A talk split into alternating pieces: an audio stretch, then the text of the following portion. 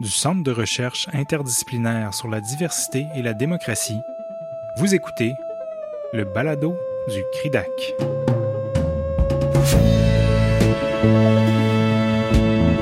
Le colloque virtuel L'administration publique des diversités ethnoculturelles, religieuses et autochtones, tenu les 25 et 26 mars 2021, a rassemblé plus d'une vingtaine d'intervenants et intervenantes issus des milieux de pratique et académiques. Dans cette série spéciale du balado du CRIDAC, nous vous proposons d'écouter ou de réécouter certaines présentations phares du colloque.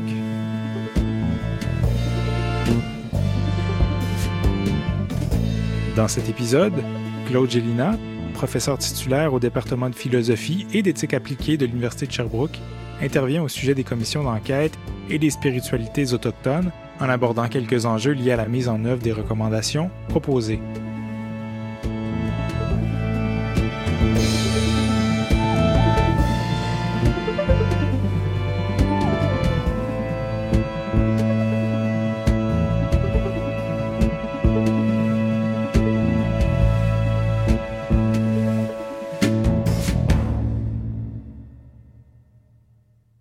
Propose d'aborder la question de la représentation dans les, euh, services publics dans un, tout autre angle que celui de mes collègues euh, précédents, euh, non pas du point de vue des personnes, disons, mais du point de vue de la culture elle-même.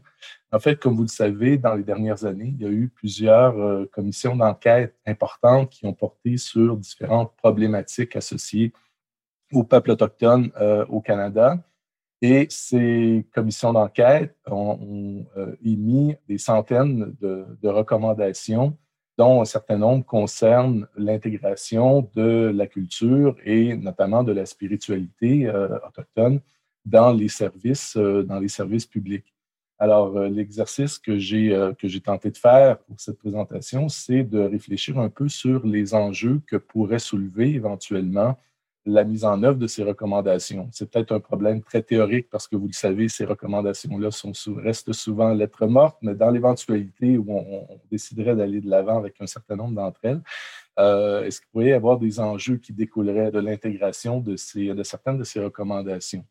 Alors, bref rappel, je me suis limité à trois commissions d'enquête relativement récentes, donc la commission Vérité-Réconciliation qui a publié son rapport en 2015, donc qui portait essentiellement sur les expériences, les séquelles et les conséquences euh, vécues par un très grand nombre d'Autochtones dans les pensionnats euh, au Canada. Et la commission donc, avait pour but de formuler des recommandations ici en vue de favoriser un processus de réconciliation entre les Autochtones victimes de cette politique des pensionnats et la société canadienne. Il y a 94 recommandations donc, qui ont été proposées à la fin dans le rapport final. En 2019, il y a eu la commission d'enquête nationale sur les femmes et les filles euh, autochtones disparues euh, ou assassinées. Et elle avait essentiellement pour mandat de euh, faire rapport sur les causes systémiques de toutes les formes de violence auxquelles peuvent être assujetties les femmes autochtones au Canada, ainsi que les politiques qui existent en ce moment pour prévenir ou tenter de prévenir ces, ces formes de violence à l'égard des femmes autochtones. Alors, le, le, rapport assez exhaustif a débouché sur 250 euh, recommandations. Et enfin, euh, la même année, en 2019, il y a eu le dépôt du rapport de la commission d'enquête sur les relations entre les Autochtones et certains services publics au Québec euh, en particulier. Donc, c'est un rapport d'enquête qui touchait en particulier les rapports entre les Autochtones et les services policiers, les services correctionnels, la justice, la santé, les services sociaux et la protection de la jeunesse. Et cette commission, mieux connue sous le nom de commission euh, a formulé donc un certain nombre de recommandations, euh, plus de, 140 à son tour. Donc, dans ces presque 500 recommandations euh, au total, il y en a donc un certain nombre qui concernent la dimension spirituelle et son, intégration dans les services, services publics. et c'est sur cette question-là donc que j'ai tenté de, de réfléchir. je mentionnerai d'entrée de jeu que cette dimension spirituelle, elle a été très présente tout au long des travaux de ces différentes commissions. Présente d'abord parce que les trois commissions ont fait état euh, abondamment de euh, l'historique de violence euh, spirituelle à l'égard des peuples autochtones, c'est-à-dire toutes ces mesures qui, au fil du temps, ont été mises en place pour séparer, détacher les Autochtones de leur système de croyances et de pratiques spirituelles traditionnelles, des campagnes d'évangélisation au pensionnat, justement, et, et même l'interdiction légale de certaines pratiques rituelles présente aussi parce que les trois commissions ont intégré euh, cette dimension spirituelle dans le cadre de leurs travaux, c'est-à-dire que dans le but de créer un environnement euh, sécurisant pour les Autochtones qui participaient, et notamment pour ceux qui témoignaient, dans des témoignages qui étaient souvent difficiles, on a, euh, on a donné place à de nombreux rituels spirituels dans le cadre des, des travaux. Vous avez quelques images tirées de certains de ces rapports. Et euh, la spiritualité était présente aussi parce que les trois commissions ont reconnu en bout de ligne que la dimension spirituelle, c'était une composante très importante des actions qui devaient être privilégiées pour euh, améliorer la qualité de vie des personnes autochtones, à la fois dans une perspective de guérison, c'est-à-dire dans une démarche, dans les démarches communautaires pour euh, regagner une certaine fierté, une certaine cohérence communautaire, donc répondre aux séquelles d'une certaine façon du, colonialisme, mais aussi dans une perspective de réconciliation, c'est-à-dire de rapprochement entre les, euh, les, peuples autochtones et le reste de la société, euh, société canadienne. D'où l'importance accordée à la spiritualité dans un bon nombre des recommandations. Voilà. Donc, évidemment, euh, je n'irai pas dans le détail de toutes les recommandations. J'ai essayé de les ramener à, à leur plus petit dénominateur commun. Euh, et elles, reviennent à trois niveaux, euh, ces recommandations touchant la spiritualité. Premier niveau, c'est que les différents commissaires étaient euh, assez unanimes pour souligner le fait qu'il était nécessaire pour favoriser le rétablissement, la, revitalisation et l'usage des, des, croyances et des pratiques autochtones. il fallait les promouvoir, ces spiritualités autochtones. Et la meilleure façon de le faire, c'était d'une part d'adopter euh, la Déclaration des euh, Nations Unies sur le droit des peuples autochtones. Et cette déclaration euh, affirme et garantit un certain nombre de droits de nature spirituelle aux peuples, autochtones. Et cela pouvait passer aussi par la facilitation d'une offre de service dans les communautés elles-mêmes qui intègrent la, spiritualité. Donc, j'y reviens dans quelques secondes les commissions étaient aussi euh, unanimes sur le fait qu'il était nécessaire de faire en sorte que les services publics, donc qui étaient offerts aux Autochtones, donc à l'extérieur essentiellement des, euh, communautés, euh, soient culturellement sécuritaires, donc en intégrant à la fois notamment les particularismes spirituels des Autochtones et donc de manière plus pratique, les recommandations allaient dans le sens, par exemple, d'intégrer les approches médicales et rituelles traditionnelles dans les services de santé, assurer des services spirituels en milieu carcéral. Euh, c'est déjà le cas, mais euh, on souhaitait euh, élargir cette, offre dans les, centres correctionnels. Impliquer les aînés, par exemple, dans la définition de l'offre de services spirituels dans les, établissements carcéraux. reconnaître le droit autochtone, ce qui inclut notamment sa dimension spirituelle, et offrir, par exemple, des thérapies spirituelles pour les enfants qui sont suivis par le DPJ ou pour euh, les jeunes autochtones euh, contrevenants. Voilà. Et donc, euh, un troisième point important soulevé par les commissions, c'était la nécessité de s'assurer que les intervenants qui interviennent dans, les services publics et qui sont amenés à interagir avec des, personnes autochtones, non seulement connaissent, mais respectent les particularismes spirituels des, Autochtones.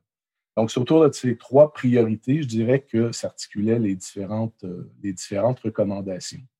Ces recommandations posent euh, un certain nombre de, questions, soulèvent des enjeux de différentes natures, à commencer peut-être par un enjeu peut-être plus théorique ici.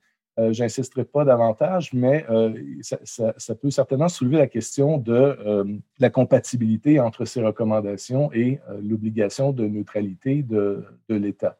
Parce que les commissions interpellent essentiellement l'État pour il accorde un traitement ou voire un statut privilégié aux spiritualités autochtones, même si c'est pour corriger donc une inégalité, de traitement euh, historique et euh, contemporaine à leur, euh, à leur égard.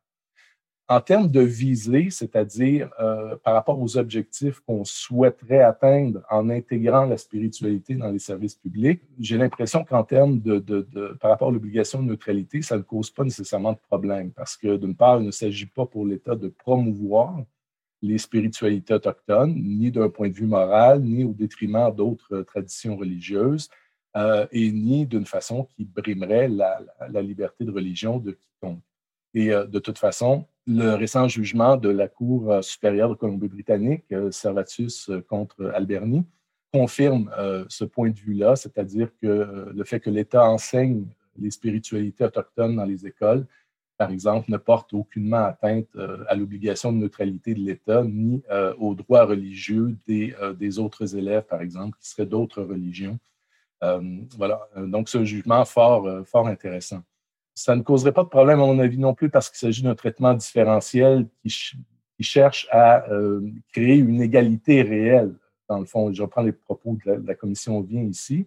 Donc, ça rejoint le principe d'accommodement qui est lui-même prescrit en régime de neutralité et c'est essentiellement compatible aussi avec la valorisation du pluralisme culturel euh, et, religieux.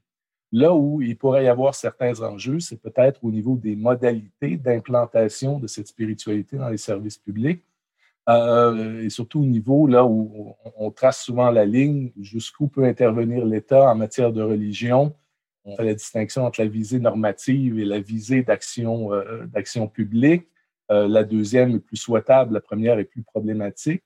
Et là, ici, bon, certaines des recommandations demandent de modifier des lois, par exemple, pour en chasser la notion de sécurisation culturelle, qui inclut bien sûr la, spiritualité, euh, et d'adopter des dispositions légales pour inclure la spiritualité autochtone dans l'offre de, services. Donc, on rentre ici dans, le, normatif, mais en même temps, euh, si jamais il y avait un problème à ce niveau-là, euh, il pourrait être assez facilement réglé. Le sera probablement de toute façon euh, avec la mise en œuvre de la Déclaration des droits euh, des Nations Unies sur les droits des peuples autochtones. donc, comme vous le savez, le, gouvernement fédéral a déposé un projet de loi en décembre dernier pour la mise en œuvre de cette déclaration-là. Le projet de loi est en, étude actuellement, ce qui va demander donc d'harmoniser les lois fédérales pour qu'elles soient compatible avec euh, la déclaration. Euh, mais euh, ça, ne va toucher que les lois fédérales. Donc, les provinces vont devoir aussi adopter cette, cette déclaration, comme l'a fait la Colombie-Britannique récemment. Et donc, le fait d'adopter cette déclaration qui garantit les droits spirituels des peuples autochtones donnerait une certaine légitimité au fait que des lois fassent référence de manière très explicite aux spiritualités autochtones. Mais bref, tout ça pour dire que pour moi, le principal enjeu n'est pas tellement de savoir si l'État peut mettre en œuvre les recommandations, mais plutôt la manière dont les services euh, seraient rendus aux personnes autochtones, et notamment en matière de, euh, spiritualité. Alors ici, on touche tout à fait euh, dès le départ l'enjeu de la, représentation parce que si, j'avais un petit petite critique à l'égard des, des, rapports des différentes commissions, c'est qu'on n'aborde pas réellement la complexité du fait religieux en milieu autochtone. La spiritualité dite traditionnelle, c'est laquelle on fait essentiellement référence dans les, euh, rapports des commissions, euh, ne définit certainement pas toutes les personnes euh, autochtones. Ici, je rejoins les, propos de la professeure Garakani. C'est primordial d'avoir en tête qu'il existe à l'intérieur des communautés ethnoculturelles et notamment à l'intérieur des communautés autochtones une très grande diversité culturelle et religieuse. Donc, il est vrai effectivement qu'il y a des personnes autochtones pour qui cette spiritualité dite traditionnelle est leur principal euh, système de référence euh, spirituel, mais il y en a euh, un bon nombre qui sont plutôt mal à l'aise avec cette spiritualité traditionnelle. Je pense aux aînés, par exemple, qui ont grandi dans un environnement chrétien et qui ne voient pas toujours d'un très bon œil la revitalisation de cette spiritualité traditionnelle vous avez des Autochtones qui vont conjuguer euh, le christianisme avec cette spiritualité traditionnelle. D'autres vont se définir essentiellement comme chrétiens et d'autres n'adhèrent à aucun système de croyance euh, ou religieux euh, particulier. Et en plus de ça, il faut aussi faire la distinction entre une spiritualité culturelle chez les Autochtones, donc une spiritualité qui est vraiment ancrée dans la culture locale, et une spiritualité identitaire qu'on appelle souvent panindianiste et qui a une, fonction essentiellement donc euh, identitaire et politique. Alors, euh, vous voyez que la, question de la spiritualité en milieu autochtone, c'est quelque chose de relativement complexe et le risque ici, c'est d'entretenir une certaine image stéréotypée du rapport au spirituel chez les Autochtones et de faire en sorte que les services qu'on pourrait euh, souhaiter leur offrir sur le plan spirituel pose problème pour certaines personnes. Et là, sans trop vouloir spéculer, moi, ça me ramène beaucoup au cas de Madame Ottawa dans les derniers jours à Joliette. cette dame, donc, à qui on a suggéré de chanter des chansons pour, alors qu'elle était là pour des traitements. Enfin, on verra ce que les, enquêtes donneront, mais mon, premier réflexe a été de me dire, voici un exemple où on a essayé de créer un environnement sécuritaire pour cette, pour cette dame-là, alors que ça ne correspondait pas du tout à ce dont elle avait visiblement euh, besoin. Mais bon, on verra ce que ça, ça donnera, mais c'est le genre de problématique auquel on pourrait être confronté. Un aîné qui se présente dans un hôpital pour recevoir des soins, par exemple, pour être très euh, mal à l'aise de se voir offrir des services où euh, il y a des références à la, spiritualité euh, traditionnelle par rapport auxquelles ils sont plus ou moins attachés ou même opposés à certains égards. Il y a un enjeu aussi en lien avec ces recommandations qui touche la guérison communautaire, donc la dynamique à l'intérieur des communautés autochtones. Donc, il y, a, des communautés qui sont déjà aux prises avec des tensions interreligieuses.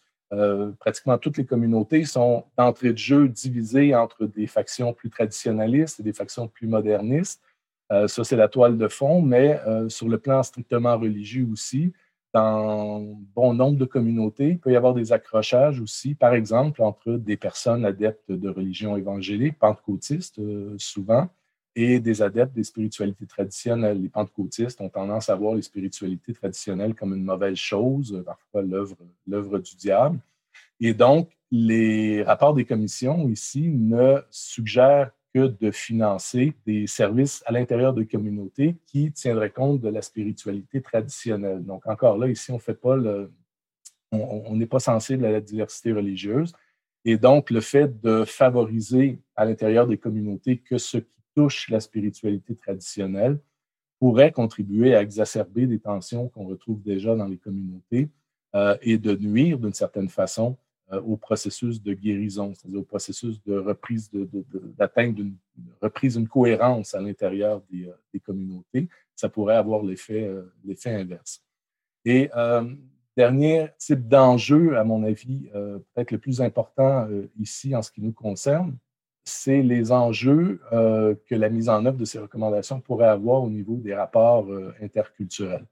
Par exemple, ça pourrait contribuer à entretenir euh, une certaine impression d'inégalité citoyenne, c'est-à-dire que la reconnaissance symbolique des particularismes spirituels autochtones dans les services publics, mais en fait, de, façon plus générale, au Québec comme ailleurs au Canada, on a plutôt tendance à, être ouvert à la reconnaissance symbolique des particularismes culturels et spirituels autochtones, mais ça devient beaucoup plus problématique quand euh, ces particularismes-là prennent une forme normative. Je donne simplement l'exemple euh, récent au Québec. Il n'y a, pas eu vraiment de débat ou de, réaction au fait que euh, les Autochtones ont été exemptés de, l'interdiction des ports de signes religieux par la loi sur la laïcité. Donc, la, loi ne le spécifie pas explicitement, mais les représentants de l'État ont confirmé que les, Autochtones ne seraient pas concernés par l'interdiction du port des signes religieux. Donc, ça n'a pas vraiment fait de, de, vagues, ça n'a pas amené de discussion. Par contre, euh, lorsqu'il y a eu cette décision d'un tribunal ontarien de reconnaître le droit ancestral à des parents de euh, soustraire leur enfant euh, à des traitements de chimiothérapie pour se tourner vers la médecine traditionnelle, ça, ça a soulevé un tollé, notamment ici au Québec. Et c'est dans ce contexte-là qu'il y avait eu notamment le, le texte de Denise Bombardier qui est revenu à la surface dans les dernières, les dernières semaines où, elle parlait des Autochtones, des peuples autochtones comme des cultures mortifères et euh, anti-scientifiques. Alors, donc, quand ces particularismes-là prennent une, couleur normative, euh, là, ça crée, des, euh, des tensions et ça contribue à, polariser les Autochtones par rapport au reste de la société. Et il y a ce risque aussi d'entretenir des stéréotypes polarisants par rapport aux Autochtones. Ça revient à cette idée donc d'associer les Autochtones à un type bien spécifique de, euh, de spiritualité, alors que euh, la réalité, dans le fond, elle est beaucoup plus complexe. Et donc, euh, à la fois, donc, cette, impression d'avoir les Autochtones qui fonctionnent sur un régime de droit différent et qui véhiculent une culture et une spiritualité qui est à ce point différente de celle des autres, des autres Canadiens, que finalement, on, est toujours devant cette réalité où on serait vraiment devant deux univers culturels complètement différents et, euh, très, peu, très peu compatibles. Donc, tout ça serait nuisible éventuellement à l'objectif fondamental de, réconciliation. Alors, pour conclure, l'idée ici, je, je peux donner l'impression d'être négatif, mais l'idée n'est pas qu'il faille s'abstenir d'adapter les services publics aux besoins des personnes autochtones, bien au contraire c'est plus d'être attentif à la façon dont on le fait pour éviter que des initiatives de bonne volonté puissent donner lieu à des services mal adaptés parce qu'on n'a pas réalisé la complexité de tout ce qui entoure la dimension spirituelle en milieu autochtone et de créer aussi des situations qui vont entretenir ou même accentuer des problématiques sociales à l'intérieur des communautés autochtones, comme j'ai mentionné, mais aussi au niveau des rapports interculturels à ce niveau-là, les, commissaires ont quand même vu juste euh, en insistant sur le fait qu'il est nécessaire que les initiatives qui seront prises, la façon d'intégrer euh, les, spiritualités dans les services publics se fassent en partenariat avec les Autochtones. Et là aussi, je rejoindrai la professeure Garakani en ajoutant peut-être qu'il euh, sera important de bien choisir aussi les interlocuteurs, c'est-à-dire qui va parler au nom des Autochtones et on insiste aussi sur la nécessité que les Autochtones déterminent leurs propres besoins en matière de services. Alors peut-être que si on avait parlé euh, au départ à Mme Ottawa avant de lui offrir euh, ce qu'on lui a offert, peut-être que la, situation aurait été euh, bien différente. Alors ce petit cas-là est assez représentatif de la problématique d'ensemble auquel on serait confronté si on choisissait d'aller de l'avant avec les recommandations.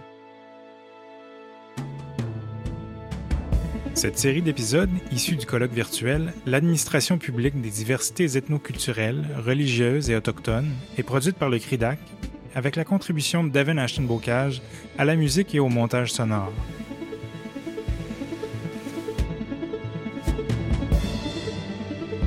Merci d'être à l'écoute et restez à l'affût des prochains épisodes du Balado du CRIDAC.